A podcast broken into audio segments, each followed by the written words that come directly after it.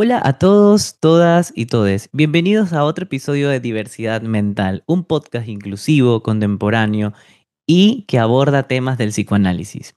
El tema de esta semana está súper interesante porque a muchas de las personas les ha pasado por la cabeza la pregunta, les ha pasado la duda. Entonces, ¿por qué no empezamos?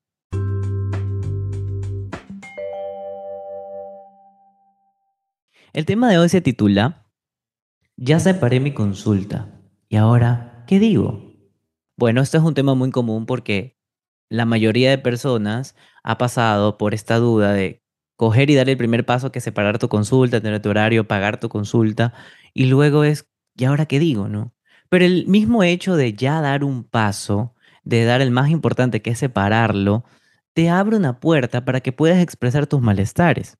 Obvio, hay personas que llegan y dicen todo lo que les molesta y todo lo que quieren tratar y otros van poco a poco. Eso ya depende del estilo del analizante o de la persona que quiera tomar terapia. Pero como psicólogos, nosotros nos concentramos en poder darles como un espacio en los cuales ustedes se sientan libres y puedan comunicarnos y expresarnos sus malestares. Muchas de las preguntas que se pueden hacer han de haber sido, ¿qué debo decir? ¿Cómo tengo que actuar? ¿Cómo debo vestir? Pues bueno, les adelanto un poquito. No existe un protocolo para ustedes ir a terapia. No es que tienen que hablar de cierta manera, tener tan lenguaje, o porque mi psicólogo es psicoanalista o es este partidario del psicoanálisis o del conductismo, tengo que saber del tema. No, simplemente puedes llegar, sentarte, hablar del tema de una manera súper natural, como que estés con otra persona que te está escuchando. No un amigo, porque el psicólogo no es un amigo. Bueno, que también quería decirles de que yo también soy paciente, o sea, estoy de las dos formas y de los dos lados. Soy paciente y soy psicólogo. Entonces, no fue una travesía muy tranquila, por así decirlo. Sí fue algo que me tomó un tiempo. Tuvo que haber un suceso gigante y catastrófico en mi vida para poder sostener la terapia. Ahorita tengo una pausa, pero pienso volver y retomar lo más pronto posible. El hecho de que uno vaya a análisis, vaya a terapia con el psicólogo que desee, es muy importante. Nosotros somos seres humanos que tenemos muchos traumas en la vida y quien diga que no tiene traumas, pues esa persona debe tener más de los común, creo yo. No lo sé. El hecho de estar frente a alguien nuevo, o quizás que lo hayas visto por redes, no es sencillo abrirte, ¿no? Por eso el psicólogo tiene que darte este espacio de escucha, este espacio cálido, este espacio donde tú te puedas sentir cómodo hasta cierto punto, ¿no? Porque uno busca sentirse cómodo para sacar lo más deep que tienes guardado o entregarle el síntoma al psicólogo o al analista para que podamos deconstruirlo, podamos deshacer y volver a armar en el espacio terapéutico. Entonces, el hecho de que yo haya dado ese paso de poder ir a terapia, de poder ir y vivir la experiencia, ojo, yo siempre he dicho de que yo no voy a dar o no voy a promover algo de lo que yo no sienta, de lo que yo no esté seguro de que podría funcionar, porque el psicoanálisis no funciona para todos y es así. Mucha gente no está eh, apta o no está dispuesta a pagar con goce. No se paga el precio, se paga con goce el goce de escucharte, el goce de saber de que muchas veces la persona que ha estado en una mala posición eres tú mismo. O quizás el hecho de poder decir, no me gusta esto de mí y enfrentarlo puede ser muy doloroso. Por eso el psicoanálisis no es para todos. Son bienvenidos, por supuesto, pero cuesta. Y se los digo yo, ¿ah? o sea, me ha costado bastante poder estar en el lugar donde estoy y avanzar en mi análisis. O sea, no les quiero comentar de que Ay, fue la mejor experiencia de mi vida, no, porque hay ups and downs, hay altos de alegría, de asociaciones, de que te comes el mundo y hay cosas que duelen bastante y que te llevan a una tristeza o quizás a cuestionarte, ¿debo seguir aquí? Y cuando te cuestionas eso es donde más debes de seguir, porque esas son tus defensas diciéndote, para, no sigas, quédate en lo patológico, no soluciones. Entonces, poder ir a terapia te puede dar esta puerta o quizás te puede dar una luz en toda la oscuridad que estés viviendo. Mucha gente vive en una plena oscuridad y no se da cuenta porque cree que todo está bien o que ellos son perfectos y no tienen errores. Pero no es así. Existe algo en el ser humano que no lo deja avanzar muchas veces y quizás pueda ser el narcisismo, de que todas te las sabes. Quizás no creas que la terapia es fundamental porque tus problemas las has arreglado por ti solo y bravo. Pero a ver, no significa que estés bien mentalmente. Eso es otro tema. Pero esto no lo hago con el fin de darles una respuesta, sino con darles una luz, quizás una herramienta para que puedan hacer, ya que la transferencia se va instalando poco a poco y sesión a sesión. Ustedes se preguntarán, ¿qué es la transferencia? Pues bueno, vamos a abordar un poco esto. Comúnmente se le puede llamar como la relación entre paciente y psicólogo la cual se va construyendo con confianza, respeto, eh, acogiendo el síntoma, dándole un lugar al sujeto, también brindando ese espacio terapéutico para que se sienta cómodo, cómoda o cómode, no tener prejuicios, eh, políticas, cuestiones que impliquen a juzgar o quizás ideologías religiosas que marquen la cura del sujeto, ¿no? Sino que debemos llegar como en blanco a poder escuchar y mediante el saber, teniendo estas direcciones, dando un elemento simbólico, también poder dar una palabra, analizarlo, cuestionarlo, porque tampoco es que vamos a dar respuestas. No estamos los psicólogos con orientación psicoanalítica para dar eso. Entonces, para Lacan, la transferencia como tal, por su parte, implica al otro, y al otro con mayúscula. ¿Esto qué quiere decir? A un otro grande que tiene un saber, que me inspira confianza y me inspira como que él me puede ayudar. Y es justamente en esa relación que aparece la transferencia, ¿no? Donde el analizante se dirige a análisis o a terapia con su psicólogo o analista y dice, wow, yo creo que esta persona me puede ayudar. Quizás en las primeras eh, sesiones no se trabaja tanto a profundidad porque es más eh, informativo, histórico del paciente, pero ya en las siguientes es otra cosa, ¿no? Ya también en las primeras se establece esta confianza, este quiero volver, me inspira algo para poder seguir hablando, ¿no? Más que como repetición y cliché, es un espacio entre el sujeto y el otro, y hace énfasis en señalar la posición subjetiva y apuntar a su deseo, más allá que caer en su demanda. Es lo que les digo, nosotros no estamos para dar respuestas, no estamos para cumplir eh, estas preguntas que pueden salir en análisis, ¿no? ¿Y ahora qué hago? Dime qué hacer, cómo lo tomo, cómo lo interpreto. Eso depende de cada sujeto. Lo que estamos nosotros es para cuestionar, interpretar dar una herramienta simbólica y también poder decir algo. No es que vamos a estar en 100% silencio, algo se puede decir. Y de ese algo que se puede decir, causar histerización en el sujeto. Ese es el discurso analítico, un discurso histérico que esté puesto a expresar cómo se siente en los aspectos de su vida. También, la transferencia es la vía principal de tratamiento en análisis es el fundamento que nos permite el encuadre, la interpretación, el sentido y el fin de análisis, no sin antes verse sometida a un sinnúmero de pruebas durante el análisis, ya sea como el motor de la cura, como una forma de resistencia o en el vaivén de sus contrarios, es decir, los sentimientos positivos y negativos que se van a despertar. Hay una relación ambivalente entre psicólogo y paciente. No todo es color de rosa, también el imaginario hace de las suyas, ¿no? ¿Será que está enojado conmigo? ¿O será que lo hizo de malo esta interpretación? Y no, uno no lo hace para incomodar al sujeto, lo hace para poder hacer una división subjetiva y que salga el inconsciente. ¿A qué me refiero con esto? A de que en todo el discurso que el sujeto da se pueda hacer una división, una grieta y que el inconsciente manifieste algo. ¿Cómo se manifiesta el inconsciente? Un chiste, un equívoco, una broma, un error, un sinnúmero de otras cosas más que podremos topar en otro tema del podcast. Pero esta transferencia positiva o quizás simbólica, ya hablando de Lacan, es aquella que se rige por amor al saber. ¿A qué me refiero con esto? Yo voy a mi terapista porque siento que él me puede ayudar, él tiene el saber de su lado y también puede hacer con mi problema. Pero muchas veces piensas, oh, ah, me hizo esperar cinco minutos, es porque le caigo mal, imaginario.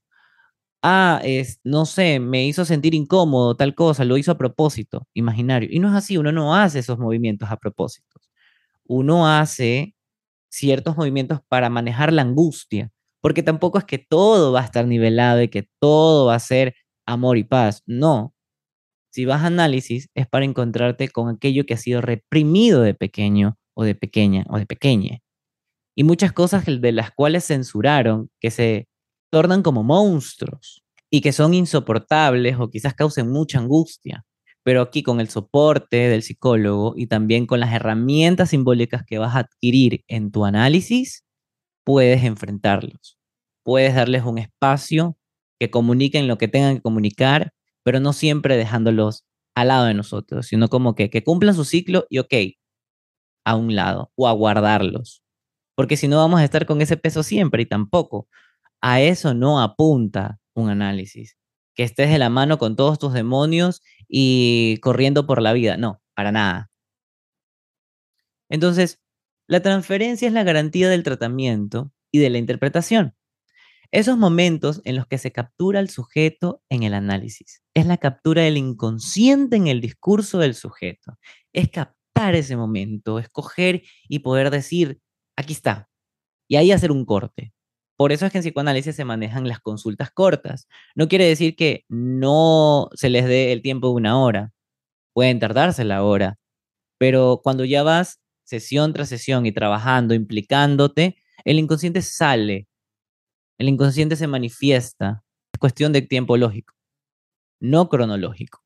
No tiene que decir en 30, 40 minutos va a salir el inconsciente. No, eso es lógico, eso es propio pero por las intervenciones que va a hacer el psicólogo para que el discurso se esterice, exista la división subjetiva y se manifieste el inconsciente. Entonces, también es importantísimo, subrayenlo, ténganlo siempre presente, de que la orientación que tenga el psicólogo que te va a atender, la conozcas. ¿Por qué la conozcas? Porque sabes a qué enfrentarte, ¿no? ¿Cómo va a ser esa terapia? Si es cognitivo-conductual, si es humanista, si es positivista, si es del marco dinámico, si es psicoanálisis, entre otros. Es así como también se van marcando las delimitaciones de la cura.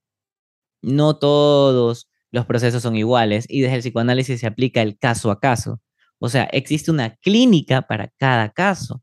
No quieras decir que lo que yo trato con Juanito lo voy a tratar con Pepito y después con Luis. No, tengo mis bases, pero cada historia es particular, es singular el síntoma que se manifiesta es diferente y puedo hacer con esta clínica teóricas una clínica para el sujeto y poder ir abordándolo. Bueno, he tenido unas preguntitas ahí por Instagram. Si no me siguen, estoy como arroba donde subo contenido de salud mental. Pues puse un question box en donde yo puse como que, bueno, ¿qué les parece importante a ustedes que tenga que entender el psicólogo para poderse atender. Entonces, me hablaron de la confianza, que les transmita confianza. Bueno, para eso los psicólogos tenemos las redes sociales donde existe nuestro contenido, nos exponemos un poco más, hablamos de lo que sabemos o quizás le damos un nombre a la angustia del otro. No quiere decir que le estamos dando una respuesta, pero es como hacerle un poquito menos doloroso y darle una pauta más no una salida, sino que, ah, bueno, puede ser que tengas esto. Y lo desarrollamos en el análisis. Y la confianza se va construyendo sesión a sesión. Sí, es verdad. Ahora se juega esto de las redes sociales y los magos, ¿no? Como que, ah, él me agrada, él me gusta cómo habla, me gusta, me gusta su podcast, me gusta cómo se expresa por redes, me gusta el manejo que tiene, entonces me voy a atender con él. Me brinda confianza y uno, a veces sin saberlo, la brinda pero es el trabajo hablando por nosotros. También la experiencia y la flexibilidad con el paciente. Yo creo que aquí abordamos un tema que lo voy a tratar la próxima semana con un invitado de lujo, no se imaginan, así que esperen el siguiente capítulo, con un psicoanálisis queer. Pero ¿qué es lo queer? C-U-I-R. No lo queer de Q-U-E-E-R.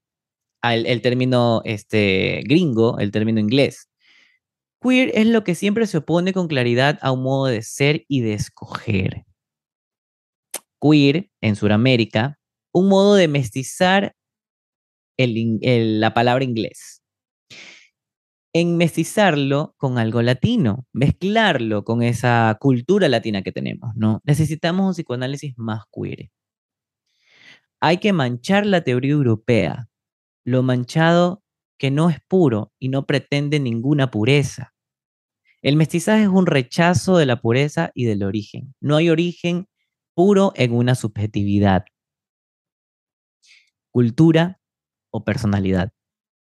Pensar todo desde esa posición de pureza. ¿Por qué? Esto lo dice Pablo Farneda, que es un genio. Estoy tomando un taller con él de dislocaciones de, de los cuerpos, donde existe esta teoría queer, pero adaptada a Latinoamérica. Queer, C-U-I-R. Lo mestizo. Porque sí, el psicoanálisis es muy europeo, pero ¿qué hacemos los que estamos en Ecuador? Tomar esa teoría, leerla, adquirirla, transformarla para nuestra cultura. No solo dejarnos llevar por todo lo que dicen, porque los síntomas son distintos geográficamente, porque se viven cosas diferentes, la cultura es distinta. Entonces, hay que mestizarla.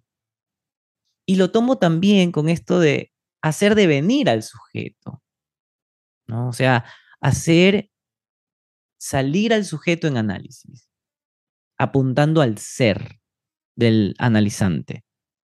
Porque sí, cuando vas a análisis, te encuentras con tus pros, con tus contras, con lo que aceptas, con lo que no aceptas, y es duro, pero deviene tu ser. Sin una etiqueta que te nombren, si de, por ejemplo, ah, soy gay, entonces eres el producto del discurso capitalista que te vende una identidad como gay y lo vives así. Pero ¿quién eres tú como persona? Para eso es el análisis. Ok, sírvete ese significante que te nombra como gay, pero según tu historia, ¿quién eres? ¿Cuál es el devenir? A eso debemos apuntar nosotros, a que las personas devengan en su ser, no que solo se sirvan de estos productos del discurso capitalista de estos productos que se crean para politizar los cuerpos o de estos productos que, no sé, que estereotipan la vida. ¿Por qué estereotipar nuestra vida cuando nosotros podemos elegirla? Sí, estamos en una sociedad, existen normas, existen reglas, las podemos adquirir como las podemos romper, podemos vivir en paz como podemos vivir en guerra, pero eso depende de cada uno. Hablaba con Pablo el otro día y él dice, claro, o sea, es verdad, tenemos que deconstruir, desarmar, volver a armar, pero muchos de los homosexuales, hombres, no están dispuestos o no nacieron o no quieren o no desean ser revolucionarios y está totalmente bien, estoy de acuerdo. Por el hecho de pertenecer a un espectro queer, porque se basa en esto, ¿no? De lo éxtimo. Lo queer es lo éxtimo, lo que está por fuera de la norma, sale del binarismo. Entonces, a partir de este espectro se crean otras identidades como trans, transexual, no binario, transgénero, intersexual, gay, lesbiana, asexual, etc. Pero estas son identificaciones que te pueden servir para darte un nombre. Ahora, tú como persona, ¿cómo devienes? ¿Quién eres? ¿Cuál es tu historia? ¿Por qué elegiste este nombre? ¿Para qué? ¿Qué uso le vas a dar? ¿Te vas a servir solamente de lo que el sistema te politice o va a devenir tu ser? Sería una buena pregunta, ¿no? Porque igual eso se trata en análisis. Y el fin de este podcast es poder histerizar un poco, causar pregunta, causar vacío, no solamente de dar una teoría o de hablar una cita, no, sino también de poder decir, está bien ir a terapia, está bien de construirse, pero para derrocar un paradigma debe existir otro ya creado para suplantarlo. No podemos ir derrocando ideologías, derrocando paradigmas sin antes construir. No podemos quedarnos en la intemperie. ¿Cómo nos sujetamos? Valdría la pena reflexionar también eso. Otra de las cosas es que me ponen como que hacer match o no hacer match.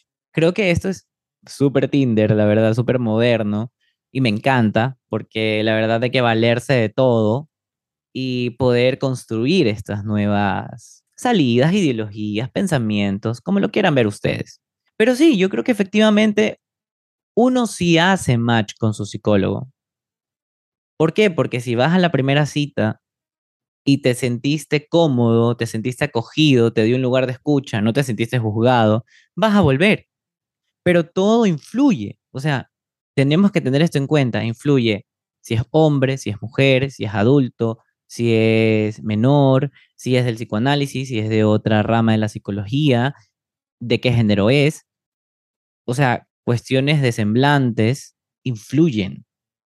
Porque eso te abre la primera puerta, ¿no? Como que, no sé, como que algo me transmite él de su semblante que me puede ayudar, que puede escuchar. Y luego vas a la consulta y reafirmas eso. Dices, bueno, me sentí bien, me sentí escuchado, quiero volver, quiero estar ahí, quiero aprender a conocerme un poco más. Entonces, sí, o sea, mm, saliéndonos un poco de todo lo que ya hemos hablado, está bien tener nervios, está bien sentir miedo, está bien tener este miedo de que, ay, no sé si voy a hacer match, voy a hacerlo, eh, me va a caer bien, no me va a caer bien, pero también tenemos que pensar que el psicólogo no es un amigo, el psicólogo es un profesional de la salud mental que va a ayudarte con tu caso. Hemos llegado al fin de este episodio y me da gusto que cada día vayamos creciendo un poco más. Así que no se pierdan el siguiente episodio, cuídense mucho. Si quieren una consulta conmigo, pues me pueden encontrar en Instagram como arroba o en mi página web www.psicólogokevinubillus.com y pueden separar una consulta, ya sea virtual o presencial. Así que recuerden que la diversidad mental te hace particular. Nos vemos en el siguiente episodio. Bye.